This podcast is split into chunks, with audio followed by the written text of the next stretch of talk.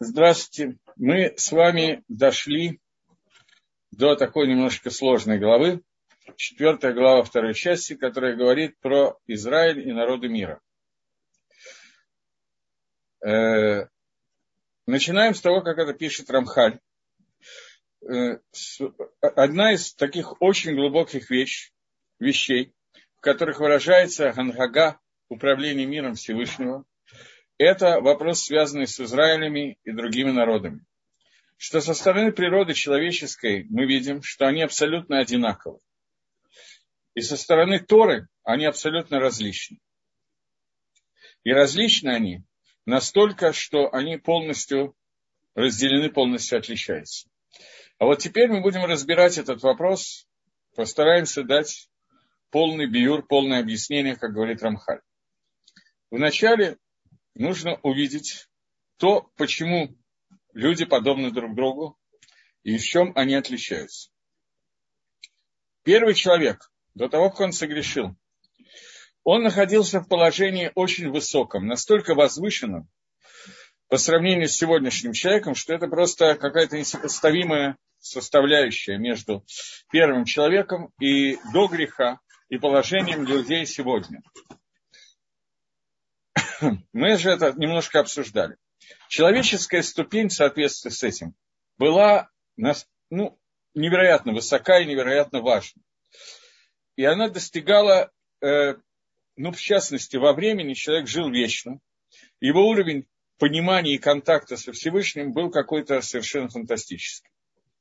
Если бы он не согрешил и не ел от дерева познания добра и зла, то он бы был мишталем, он бы поднимался по ступеням шлемута цельности и поднимался илой за илоем, подъемом за подъемом. И в этом состоянии, в котором он был, он бы производил подобных ему людей через заповедь «плодитесь и размножайтесь». По тому количеству, которое измеряло мудрость Всевышнего, но они были бы подобны ему в, ее, в своем невероятно высоком духовном уровне. И, соответственно, они вырождались намного более шлемим, цельные, чем то, что мы видим сегодня. И они были настолько цельные, что уже были практически готовы получить гано удовольствие от добра, которое им приготовил Творец. И они все были как бы уже почти на пороге Аламаба грядущего мира. Но эти поколения, которые должны были родиться от Адама, должны были родиться, Всевышний сделал Гзеру, распоряжение – которое было измерено перед ним, перед Творцом, э, и каждому человеку была дана отдельная дорога, отдельный уровень, на котором он э, находится. Объяснение этого.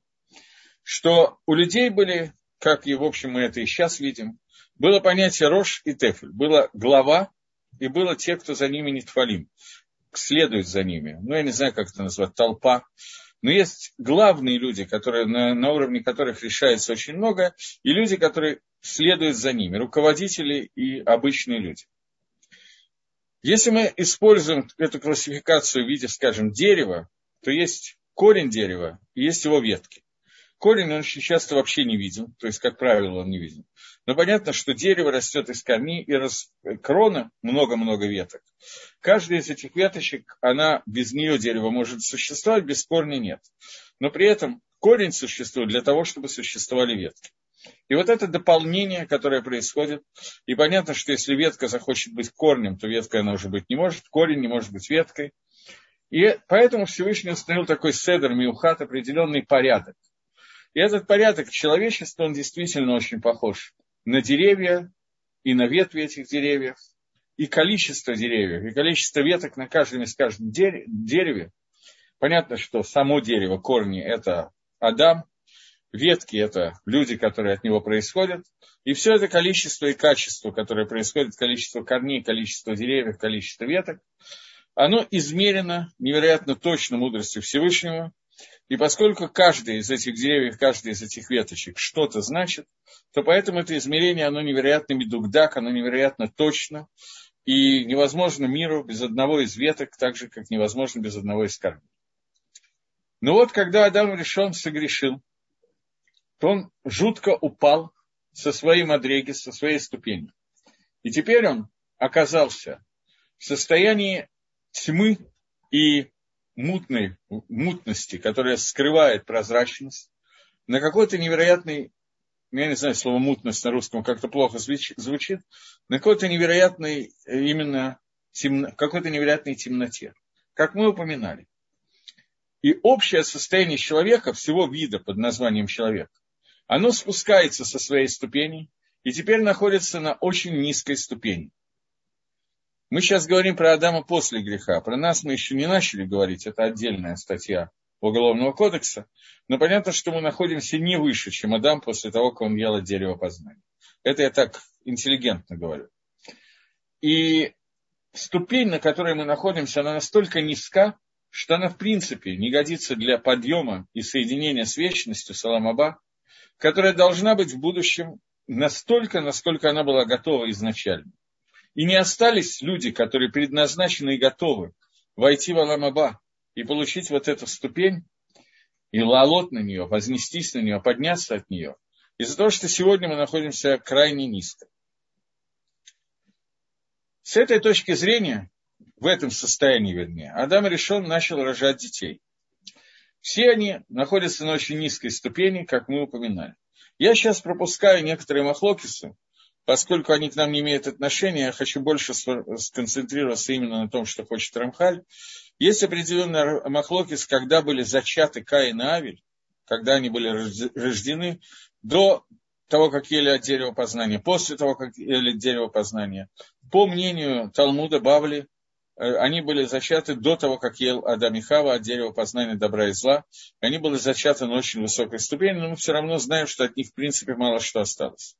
Остальные дети, которые родились у Адама, они были, родились уже сильно позже, грубо через 130 лет после того, как Адам ел от дерева познания.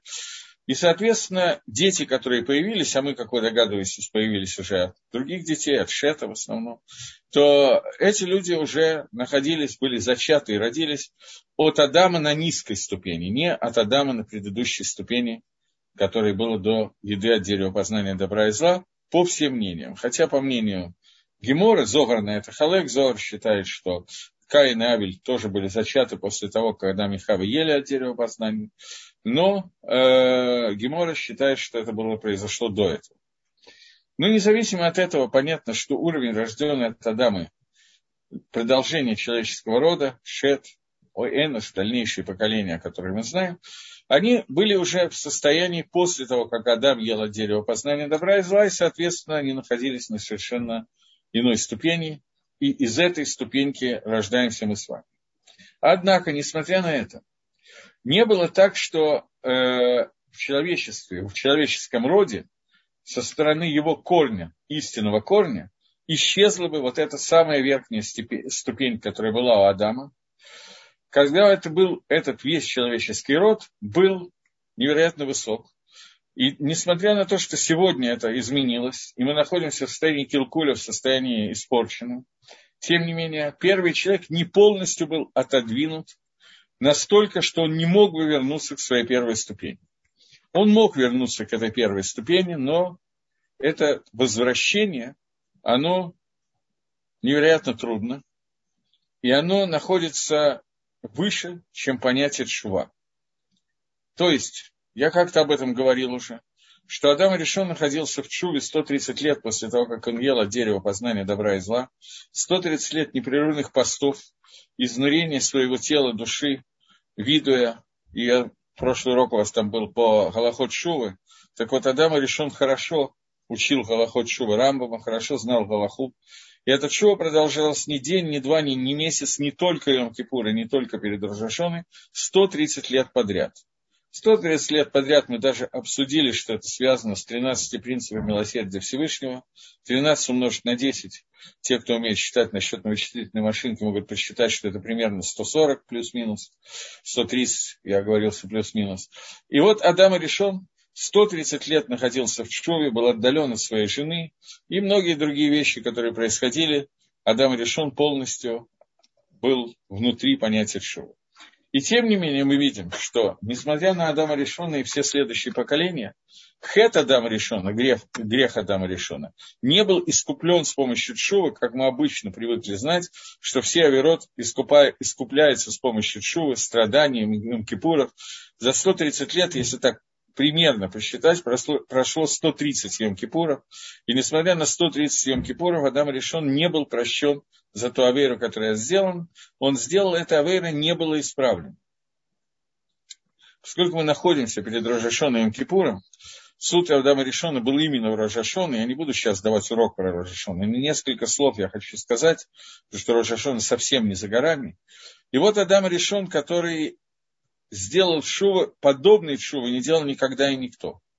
Это шува человека, который был не рожден от мужчины и женщины, а был сделан руками Всевышнего, и в него Всевышний воткнул, воткнул, вдул из себя душу живую, и Адам стал душой живой. Уровень его чува несоизмерим с нашей, но кроме этого, прошло энное количество поколений, мне трудно посчитать сколько, но прошло энное количество поколений, там 60, 70, не знаю, от Адама до наших дней, и все эти поколения пытались исправить Хэт Адам решен, пытались его как-то восстановить и поставить на правильный уровень. И вот э, мы видим, что исправить этот грех мы не смогли. Если мир находился в состоянии бессмертия, то в день, когда Адам ел от дерева познания, ему сказал Всевышний, в день, когда вы поедите от этого дерева, вы умрете. И Адам умирает в возрасте 930 лет, но Лемайса, смерть, его приговор смертельный, был момент, когда он ел от дерева познания, и с тех пор он стал смертным, он стал совершенно другим человеком. Подняться на уровень Адама до греха мы не смогли, и Чува этому не помогает. Мы видим, что есть одна авейра, которую нельзя искупить с помощью Чува. С помощью Чува. Э, мне спрашивают, означает ли это, что Адам в тот же день, когда вкусил плод. Во-первых, есть посуд что тысячи лет в глазах твоих Всевышний, как день один, который прошел. Адаму было отмерено тысячи лет жизни, после того, как он ел от дерева познания, 70 из них он подарил царю Давиду. Прожил он 930 лет, поэтому с точки зрения того, что один день в глазах Всевышнего тысячи лет, как один день, он действительно умер в тот же день. С нашей точки зрения, что он прожил 930 лет, это нужно отдельный урок для того, чтобы объяснить, что это значит. Что означает, что רשע, человек, которого Всевышний признал в ראש השנה, что он רשע, он тут же умирает, хотя при этом мы видим, что он ходит, кушает, размножается и делает много других позитивных и негативных действий, при этом он называется мертвым. Существует понятие смерти, которое не является смертью в том плане, что его закопали в землю, и он больше не дышит и не кушает. Существует другое понятие смерти. Кавана, что в тот день, когда ты съешь от дерева познания, ты станешь смертным. То есть теперь весь текун, все исправление, которое может достичь человечество, через смерть и оживление из мертвых. Адам перестает быть тем, кем он был раньше, в том виде, какой он был раньше, бессмертный, э, когда зло снаружи, Ецергора находится снаружи, он состоит из столько из Ецерготов, больше Адам уже не существовал ни одного мгновения, и ни один другой человек не существовал ни одного мгновения. Уровень Адама как такового, он умер, он больше не был, не был в этом мире. Он будет оживлен, но это не с помощью чего. Я хочу, чтобы вы уловили, потому что мне это очень тяжело не только объяснять, но самому понимать тоже, что существует авейра э, от дерева познания добра и зла Адам съел в тот же день, в который был создан. Адам был создан в первый Рожашона мира – Мир был создан за семь дней, в седьмой день после сотворения мира. Это Рожашона, шестой день. И на шестой день после творения мира Всевышний создал человека, Адама и Хаву, и в этот же день они ели от дерева познания добра и зла. Сколько времени конкретно прошло от создания Адама до еды, сколько часов, минут, секунд и так далее, есть Мидрашим, которые разбирают. Но я, честно говоря, и не готовил этого, и не думаю, что это так существенно, чтобы сейчас обсуждать. Это я не совсем понимаю. Если Адам был создан вечным, то получается, что ему не было летоисчисления. Почему? Если бы он жил вечно, то он бы жил, ему было тысячи лет, две тысячи лет, пять тысяч лет. Но сколько-то лет ему всегда бы было. У него каждый день рождения ему бы поднимали на стуле и давали торт, в котором было столько свечей, сколько ему лет. И в настоящее время у него было там почти 6 тысяч свечей на торте, и ему надо было его тяжело э, задувать одним выдохом.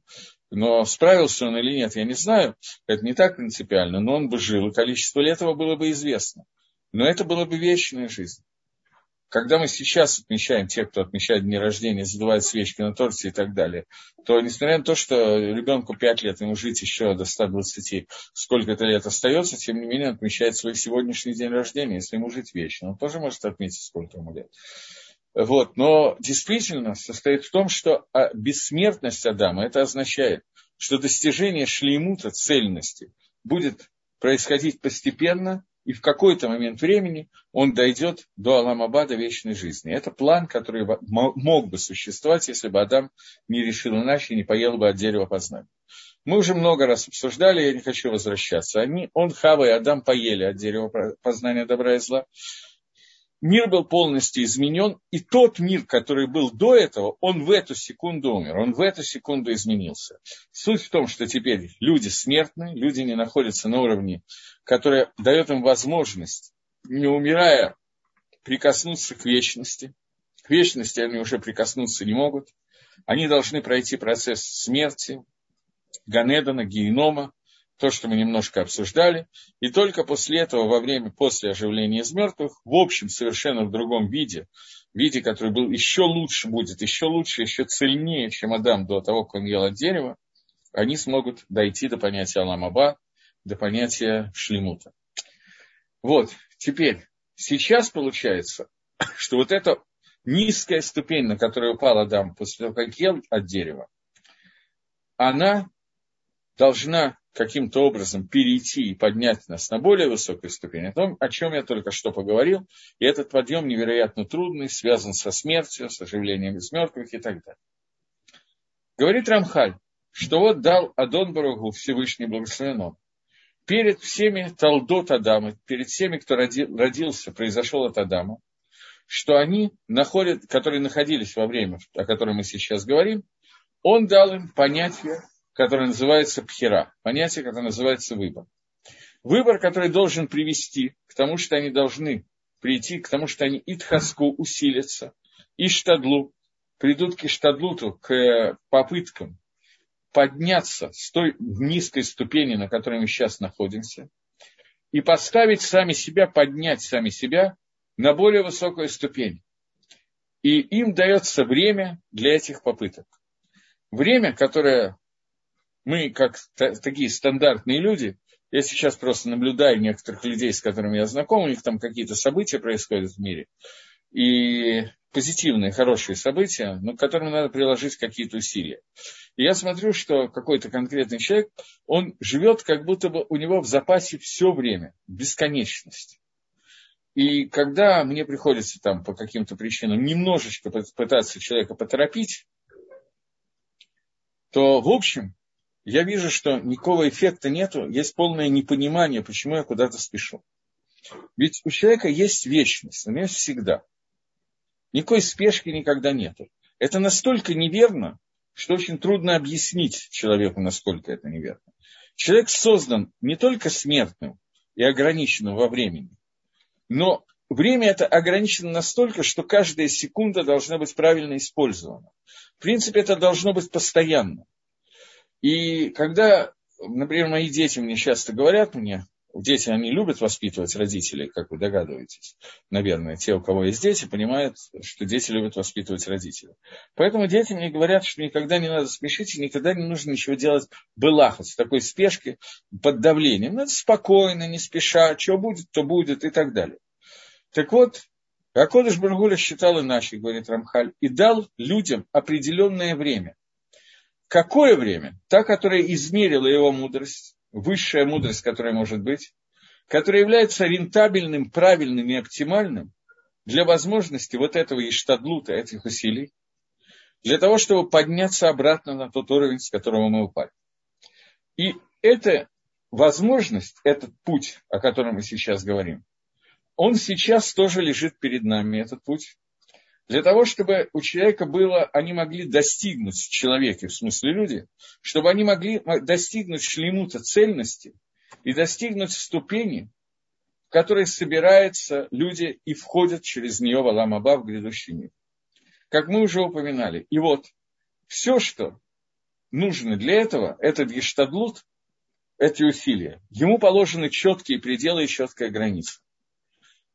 Человек, который не только ребенок, но и подросток, и взрослый человек, в общем-то, как правило, до, до глубокой старости, человек предполагает, что у него впереди дикое количество времени. Некуда ничего, он все успеет, потому что есть время на все.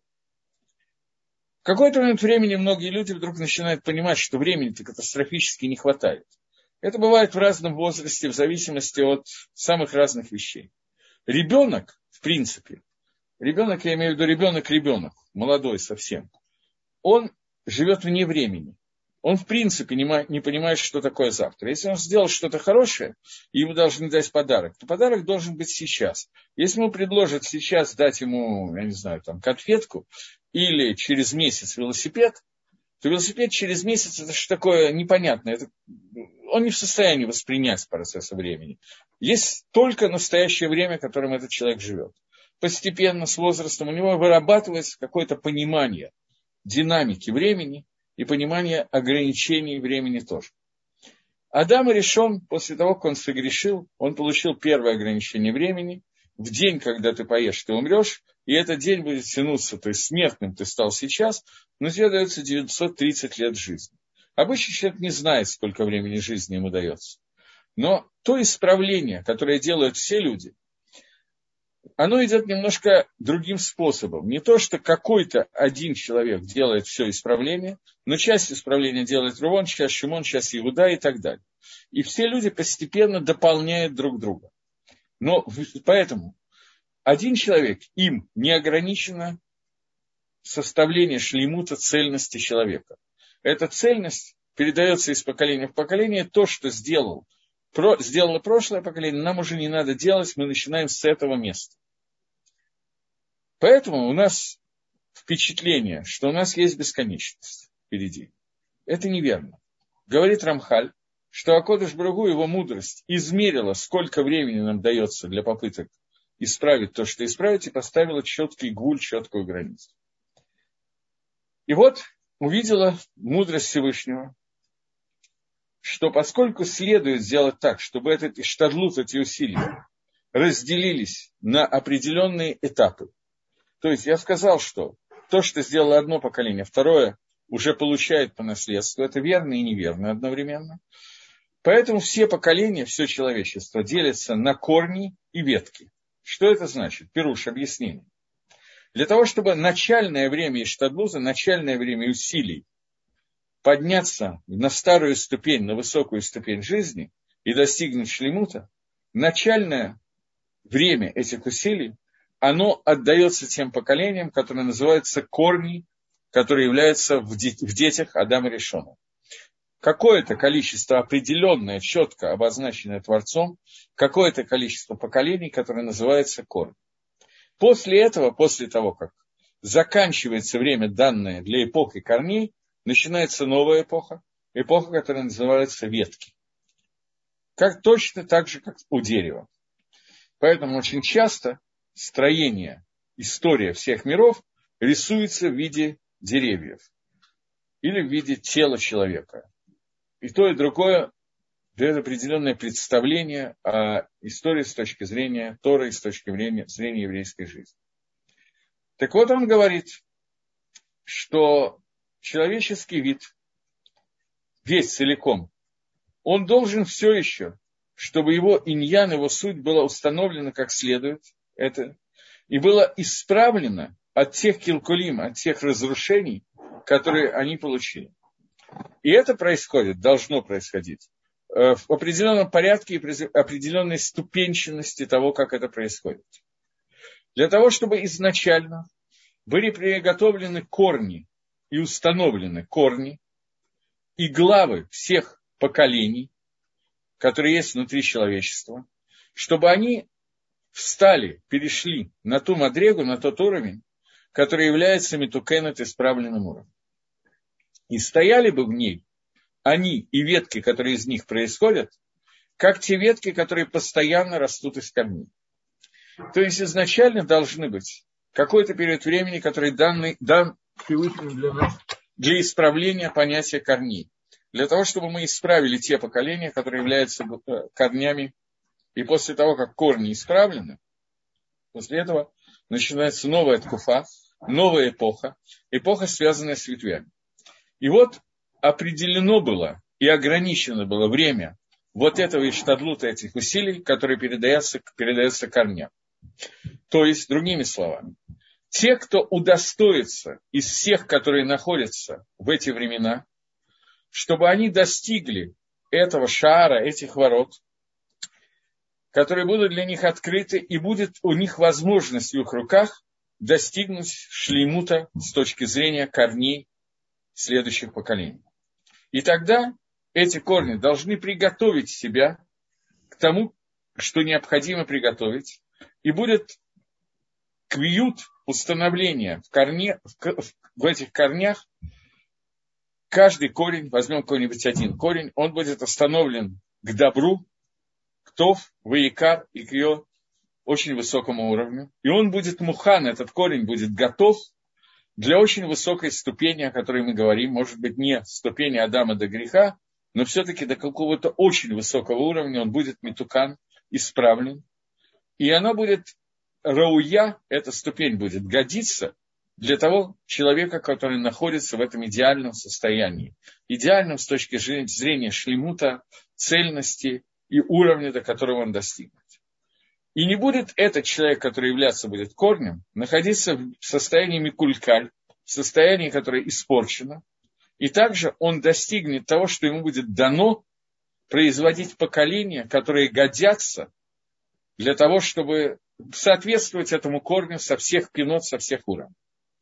Объяснение этой мадриги, этой ступени и этого мацава, этого состояния будет то, что люди, которые будут рождаться от того человека, который достиг шлемута, поскольку этот человек будет являться корнем, я еще раз говорю, что состояние этого корня, оно очень ограничено Всевышним. Мы дойдем до того, каким временем Всевышний ограничил это. Но корень человека, подобного человека, он будет зависеть от того, до какого уровня этот человек дойдет. И если он доходит до состояния оптимальности этого корня, то этот корень, от него будут рождаться дети, которые будут находиться изначально на определенном уровне тикуна исправления греха Адама решен. Это время от первого человека до времени, которое называется дорого флага. Те, кто читали Хумаш, наверное, обратили внимание на какие-то такие вот целые огромные куски времени в книге Берейших пропускаются. О них рассказывается, этот родил того, этот родил этого и вдруг останавливается на каком-то сипуре, например, на истории с потопом. Мы сейчас не будем разбирать потоп, это очень интересная история, но не сегодня. Рассказывается о потопе очень подробно. Потом опять сколько-то поколений полностью пропускается. Идет только короткое перечисление, кто кого родил. И вдруг длинный-длинный сипур, на самом деле не такой длинный, но занимательный сипур про строительство Вавилонской башни. Не знаю, кто знает, кто не знает, поэтому я скажу очень кратко эту историю с Вавилонской башней. Написано в Торе Перешит, в начале, книга в начале, что была вся земля, народ один, языки немногие, язык один, и народы немногие.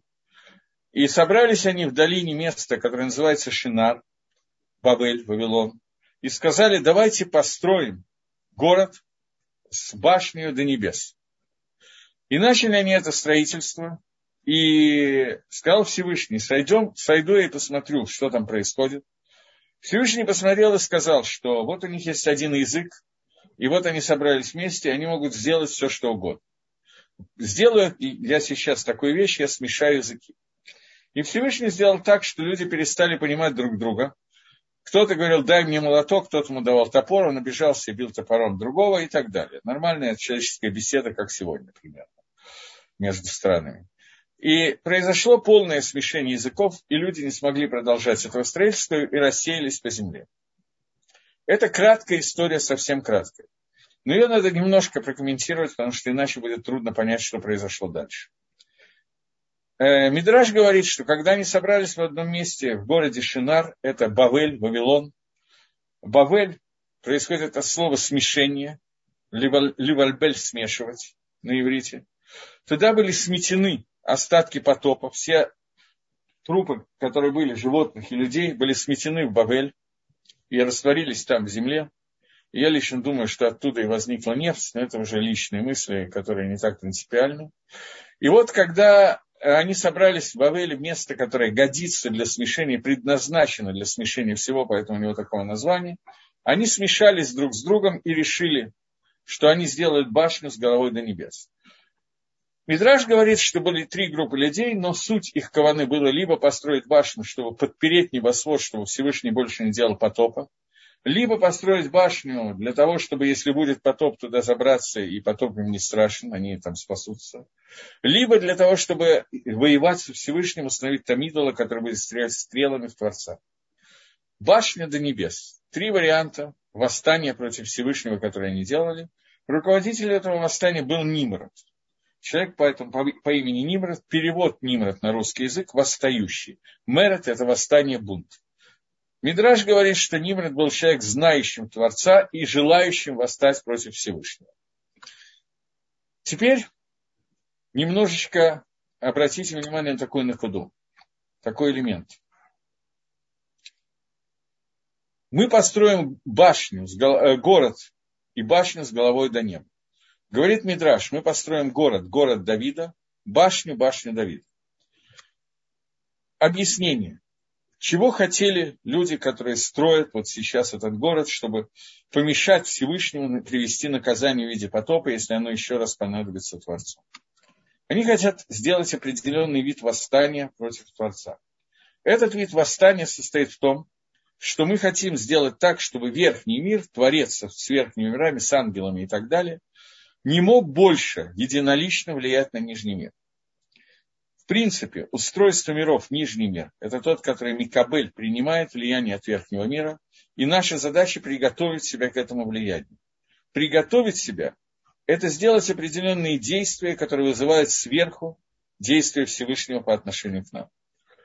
Как бы верх тех действий, которые мы должны сделать здесь, чтобы Всевышний усилил влияние на нас, а без влияния Творца мы не можем существовать даже мгновение, верх усилий, которые мы должны делать, это Бейтмигдаш, храм, в котором приносится карбонот, функция которых ликарев приблизить нас к службе Всевышнему. Понятие корбан происходит от слова коров приближение, соединение с Творцом, который идет в Бейтамигдаше, когда весь материальный мир, он работает на приближение к Творцу. Каким образом это происходит? Мы берем неживую природу, соль, кладем, берем животные, которые хай, живая природа, растения, которые возлияние на жертвенник, хлебные жертвоприношения, и человек, который приносит жертвы, четыре элемента, из которых состоит мир, который соответствует параллельно четырем буквам имени Всевышнего, соединяются в одно единое целое для того, чтобы соединить материальный мир и сделать его как бы пищей для духовного, когда все сжигается на жертвеннике.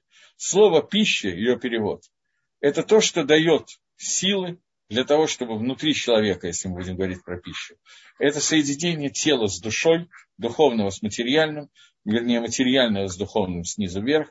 Когда мы говорим про миры, это соединение миров со Всевышним, когда мы даем пищу для того, чтобы вот это вот карбонот, мицвод, Тора, являлись соединяющим звеном между нами и Всевышним, и только тогда все миры может, могут существовать, потому что мы увеличиваем во много раз влияние Творца на мир, и это влияние, то, что дает кох, жизнь, силы существования всем мирам. Они – это Бейт Мигдаш. Они строят башню Давида и город Давида. Башня Давида – это храм, город Давида – это Иерушалаем. Они хотят в Бавеле сделать некое подобие Иерушалаема и храма. На первый взгляд, очень позитивная вещь, которую хотят Нимрод с компанией, но здесь есть одно но. Они не хотят сделать Бейт-Мигдаш, который будет выполнять функцию соединения со Всевышним снизу вверх, для того, чтобы вызвать влияние Всевышнего сверху вниз. И мы готовы были принять это влияние через Тору и Митсвас.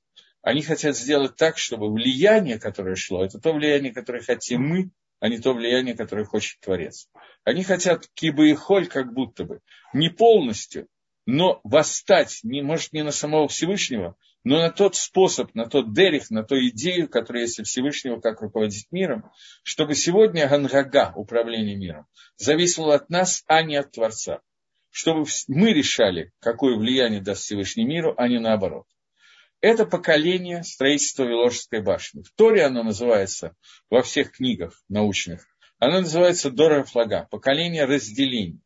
После чего Всевышний спускается вниз и говорит, поскольку основным орудием их строительства был то, что сказано, что был народ, народов немного и один язык. Один язык говорит э, Мидраш, Лашона Кодыш, язык Торы, язык иврит. Они использовали язык иврит, поскольку этот язык связывает через молитву и через Тору нас со всеми областями верхних миров, то они хотели связаться с верхними мирами научиться заклинать ангелов и делать, заставить ангелов делать то, что они хотят. Это некий элемент, определенный элемент поклонения идолов, который в дальнейшем вошел в жизнь всех народов внутри населения планеты, когда народы решили, что мы не будем больше просить Всевышнего и делать то, что он хочет, а народы решили, это вот то, что сейчас происходит во время Дора Флага, которым мы занимаемся.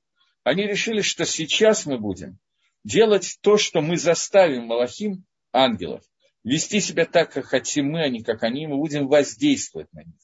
Это начальный, не самое начало, но очень высокий уровень идолопоклонничества, который возник в это время.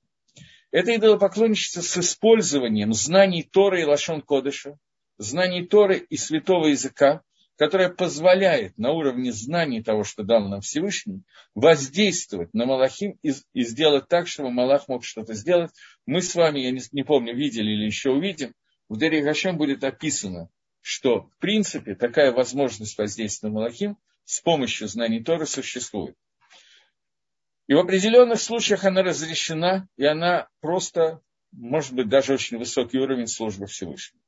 Но очень редко и очень в определенных смыслах. Они же хотели как бы исключить Всевышнего из системы управления миром и то воздействие, которое воздействует Всевышний на ангелов, взять себе, для того, чтобы через определенных ангелов можно было руководить миром не сверху вниз, а снизу вверх. И это понятие восстания, которое произошло. Главным оружием этого восстания был Лашон Кодыш, святой язык, язык Тора. И в это время сказал Всевышний, что я сойду вниз и посмотрю. Посмотрев на это, он сказал, это Рашгоха, влияние Творца на мир, определенное влияние того, того, как надо вести себя в каждой ситуации. Всевышний говорит, что сейчас надо разделить языки, и разделение языков было связано с тем, что раньше у всех народов было два языка. Свой язык плюс Лашон Кодыш. Теперь Всевышний убирает от них Лашон Кодыш, язык иврит, язык Торы, и у них остается только свой урок, только свой язык. У американцев американский, у французов французский, у русских, наоборот, русский. И теперь каждый народ знает свой язык и общего языка для общения друг с другом, так же, как и общего языка для общения с высшими силами, они лишаются, и они разделены и рассеяны по земле. Это поколение, которое называется облака, облага пелек рассеяние разделение. Всевышний их разделяет на определенное число. Сейчас мы этим займемся. Говорит Рамхаль, и вот, все это время, не до Дорафлага, не было такого, чтобы кончались праведники, которые искали истину и сообщали ее многим. Тут у меня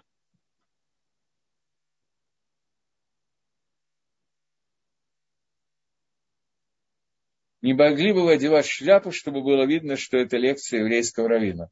Я вот в кипе сижу, и дома я, честно говоря, не нахожусь в шляпе, поскольку урок идет из дома, то поэтому я не совсем вижу необходимость таким образом одеваться. Э, шляпа, равно как и пиджак, э, мы надеваем во время молитвы, чтобы как-то отличить определенное время, но поскольку я Тору учу целый день в Вишиле, нахожусь целый день, то целый день я не сижу в шляпе, чтобы давать в шляпе урок, хотя я даю уроки, два урока в день в Ешиве, еще уроки по вечерам, но тем не менее в шляпе мы не находимся в это время, так что я уже очень извиняюсь, но, несмотря на это, мне кажется, что на меня посмотрите так видно, что урок еврейский, Поэтому я пока не буду надевать шляпу, хотя идея мне понравилась, я подумаю, может быть, я передумаю. Чего? Не понял, что здесь написано, ну ладно. Мы продолжим дальше. Так вот, все время до Дора от Адама Решона до строительства Вавилонской башни, грубо 20 поколений жизни в мире, не было такого, чтобы не было бы каких-то праведников, которые старались все время учить народ, как правильно служить Всевышнему, упрекали его за те авирот, которые он делает. Например, это были люди, описанные в Хумаше, в Торе, в Ханах, Митушалах, в Шем, Эвер. И они предупреждали, чтобы люди работали над собой и пытались сами себя доисправлять и привести себя в нужную ситуацию. И поскольку Нитмала Саатам Шельбриот ко времени вот этого вот ужасного момента строительства башни, о которой мы говорим сейчас, то Нитмала Саатам Шелябриот было переполнено Сеа, предел терпения того, к чему пришли создания. То есть во время этого строительства башни Всевышний начал судить это поколение своим судом, судом Творца и Дваршмо. Поскольку это было Рауй, было следовали, это произошло именно в это время, потому что это время, это время, когда кончается время Иштадлута усилий, связанных с корнями. То есть это время, когда идет переходный период. От корней к ветвям. С этого момента корни кончаются и начинается ветвь. И вот в это время произошло в какой-то степени окончание чего-то. То есть было в это время суд Всевышнего, было никва, установлено, ограничено. То, что было, годилось для того, чтобы те люди, которые жили в это время, они являлись корнями следующих поколений, то есть ветвей, поэтому они должны были быть установлены на том уровне, где они находятся, на уровне корней. Все дальнейшие поколения, они называются ветвями. В соответствии с тем, что уже было сделано этими поколениями, а мы только что сказали, что все поколения, 20 поколений от Адама до Вавилонской башни, шла тяжелая работа, работа по попытке лишь талем, улучшить, то есть улучшить качество людей, улучшить самих людей, собрать мисвод и поднять их на другой уровень. И постепенно это накапливались все позитивные и негативные действия, потому что суд всегда включает и негативную часть, и позитивную часть. И вот к этому моменту оно Идгалгель, оно перекрутилось и стало вот тем, чем стало состояние каждого человека, каждый отдельный человек, оно стало корнем и достигло состояния шлеймута, цельности каждого корня из тех корней, которые получились. И тогда произошло то, что Всевышний Эдварах Шмо, он стал Леашгиах следить за всеми людьми, взвешивать их, и увидел ступень каждого из живущих в это время людей, семей, народов, и установил то, что следует, чтобы было упрочено, точно установлено в каждом из этих людей в соответствии с их действиями. И это было квиют установления постоянства с точки зрения корней, о которых мы говорим. И вот в соответствии с тем, что было гунах, было положено в эти корни, было гзейра Всевышнего, установление Всевышнего на каждый из корней, чтобы они стали выносить, производить свои талдот, свои из корней происходят ветки, родословное, то, что из них рождается, из этих людей, в соответствии с тем, что установила и измерила мудрость Всевышнего, что годится каждому из этих корней. И в этот момент стало, так случилось, что все миним, все еретики, которые были в это время установлены в мире, каждый из них получил свой закон в соответствии со своей природой. И это стали корни очень многих направлений, которые появились в мире – как все остальные еретики, которые были, все остальные виды, которые были в создании, И каждый вид теперь стал определенным направлением внутри службы Всевышнему, Всевышнего и внутри э, понятия достижения шлеймута, о котором мы все время говорим. И было дано им возможность, чтобы из них выходили их родословные их поколения, в соответствии с их законами и их кинот и их элементами, как все остальные виды творения. То есть человечество было разделено на определенные виды. Каждый вид выходит из своего корня.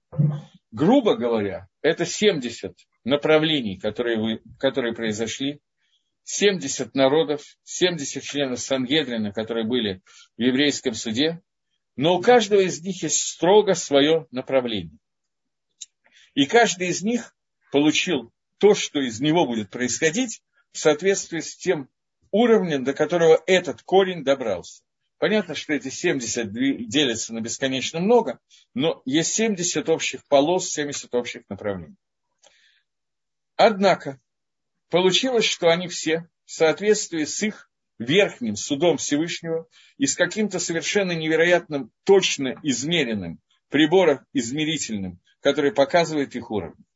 И они годны для того, чтобы измерить человеческую ступень, на которой они находятся, низкую ступень, после, после того, как Адам согрешил, на которой они пришли, и на которой пришел Адам и решен, и первый человек, и все его, кто из него, кто из него родились, из-за его греха. И они не могут от этого подняться полностью, как мы говорили, и вот эти 70 ступеней, о которых мы говорим сейчас, они появились как 70 корней, 70 народов, которые были разделены из участников строительства этой башни. И они, у них произошел какой-то определенный сдвиг по сравнению с тем, что произошло после греха первого человека, но их подъем этих 70 корней, это подъем совершенно определенный, измеренный Всевышним. У меня появился вопрос, знаем ли мы, почему Ашем создал механизм корней и ветвей? Почему дал возможность каждому поколению исправлять все от начала до конца? Э, смотрите, Вначале начну с следующего вопроса, он проще. Когда была дана заповедь плодиться и размножаться, дано было это совершенному или несовершенному человеку. Заповедь плодитесь и размножайтесь получил Адам решен, и сказана она была ему еще до того, как он ел от дерева познания добра и зла. Но, как я сказал, процесс и размножайтесь Адам и Хава начали до еды от дерева или после. Это спор между Геморой, который говорит до, и Зохаром, который говорит после. Первый вопрос, который я не знаю, можно ли на него ответить полностью. И знаем ли, почему Гашем создал такую систему корней и ветвей? Нет. Как любая вещь, которая связана с мудростью Творца, вопрос, почему решил, Всевышний решил так или иначе, вопрос, на который никогда невозможно ответить.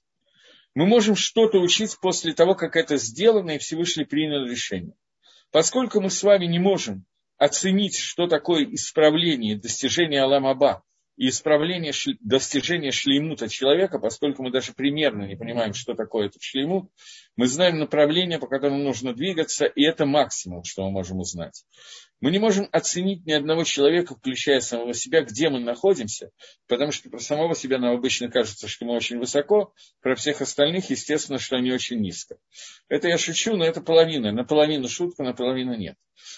И тем не менее, Хакодыш Барагу измерил, что эта система тикуна, эта система исправления, будет наиболее рентабельной и оптимальной. И он это измерил не только в тикуне человека, но то же самое происходит и в строении деревьев, потому что деревья тоже состоят из корней и ветвей. И он увидел, увидел, это его создание, он так создал, поэтому он знал, что это наиболее оптимально и рентабельно, что даже внутри растительного мира есть разница между полевой травой и деревом, однолетними и многолетними растениями.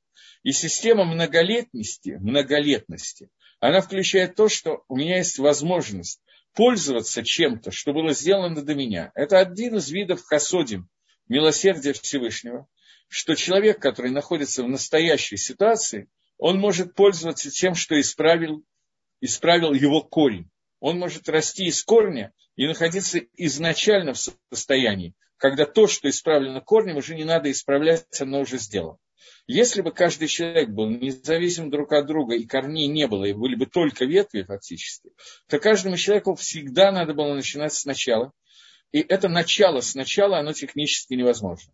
Поскольку мы бы топтались на одном месте, и шлемута достигнуть было бы, достигли бы единицы из единиц, и это было бы невероятно тяжело, и эти единицы тоже, может быть, не смогли бы это сделать.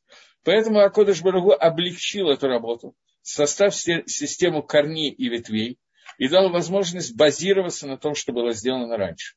При этом понятно, что можно что-то потерять, если корень, из которого я расту, он не очень хорошо вырастает, и можно много приобрести, если этот корень нормальный. Но Акодыш Барагуб измерил эти вещи, поскольку для общего тикуна не обязательно, чтобы все корни были метуканим, и все ветви были исправлены.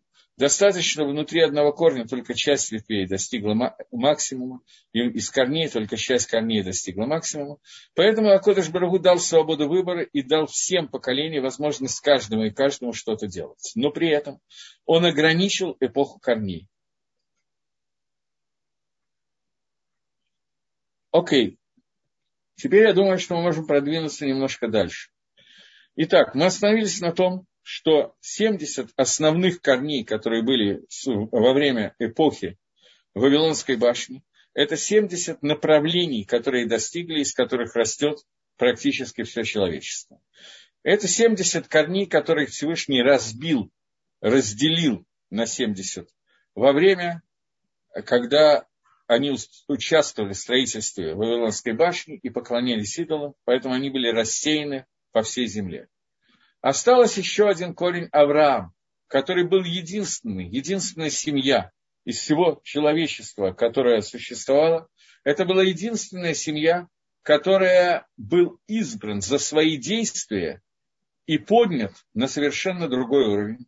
И он был установлен для того, чтобы быть отдельным деревом, которое наиболее высокое, наиболее рентабельное, высокое, я не подхожу, нужных слов очень трудно подобрать, и, и в соответствии с его человеческими качествами, которые он сумел получить за все время от Адама до него, за 20 поколений.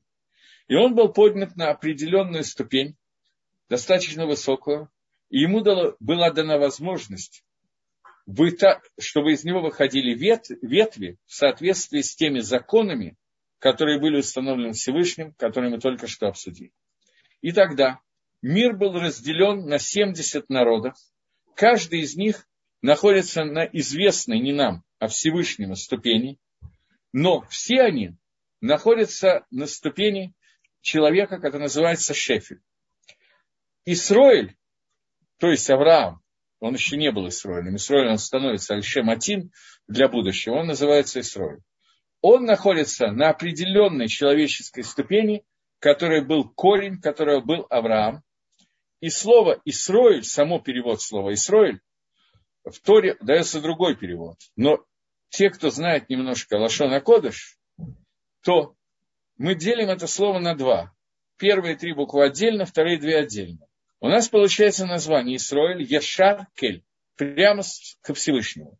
Исроиль получил Мадрегу, ступень высокой связи между ними с Творцом, фактически минуя систему ангелов.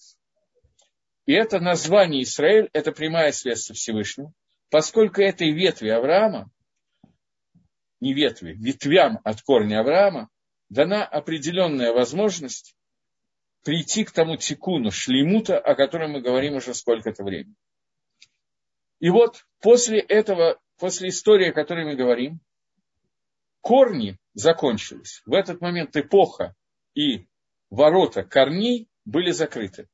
С этого момента начинается новый Гилгуль, новые круги, новая Гангага, новое управление миром, которое называется управление Анафим. Поэтому, как бы каждый из нас сегодня не постарался, мы не можем стать Авраамами. Так вот случилось, что ни Ровен, ни Шимон, ни Хаим и никто другой уже никогда не поднимутся до уровня, что он станет корнем, из которого что-то растет. Система корней закончена, начинается система ветвей. И каждый из нас является определенной веткой определенного корня. И наша задача теперь не исправление системы корней, как бы нам этого не хотелось, а исправление системы ветвей, и каждый из нас является очень-очень маленькой веточкой на каком-то определенном дереве. И исправлять нам надо то, что делать нам нужно то, что надлежит этой ветке на этом дереве, а не другой ветке на другом дереве или корню, поскольку мы туда не подходим. Получается, что несмотря на то, что на первый взгляд видится вот так, как мы смотрим на мир, и мы видим сейчас, в настоящее время, что наше время и время до, до Рафлага, время до Вавилонской башни, они, в общем, выглядят совершенно одинаково. И разница не бросается в глаза. На самом деле это неверно, это не так. Но до Дора флага, до поколения флаги, до поколения Вавилонской башни было время человеческих корней, и, соответственно, все управление, все, что происходило, происходило с корнями. И то, что нужно для корней. Но когда это время закончилось, то корни уже стали установлены, каждый в соответствии со своим мишпатом, со своим судом, и наступает новая эпоха, новое время. Это время ветвей, в котором мы находимся еще и сейчас. Трудно увидеть момент, как до Гафлага мог исправиться без мисвод и знания. Это очень хороший вопрос, очень хороший. И мы видим, вы, скорее всего, дали вы уже ответ на этот вопрос. Внутри вопроса содержится ответ. Потому что вы сказали, что не было мецвод в это время, и несмотря на отсутствие мецвод, корни должны были прийти к определенному уровню. То есть, одна из вещей, которая была в эпоху корней, это исправление непосредственно Тора Мецвод, а Ишталмут каким-то другим способом. Что на самом деле не до конца верно, потому что некоторые Мецвод сыновей Ноха уже существовали. Э, и после того, как была дана Тора, только после этого появились настоящие Мецвод. Но к этому Рамхаль придет еще через некоторое время. Еще один вопрос. Откуда учится, что корней народов именно 70? Спасибо. Э, это написано в очень многих местах. Мидрашим, Геморот, Зогар. И одно из мест, вот Рамхаль, который учится отсюда. Я думаю, что вопрос, можно ли это учить из какого-то э, из какого-то места Торы, это можно учить, намек на это можно увидеть. Это соответствие 70 душ евреев, которые спустились в Египте, они соответствуют 70 корням, которые существуют в мире. Вот. Но у меня время совсем истекает. Если есть еще какой-то вопрос, я, может быть, могу ответить, но я его не вижу. А Равзибер, я понимаю, еще не появился.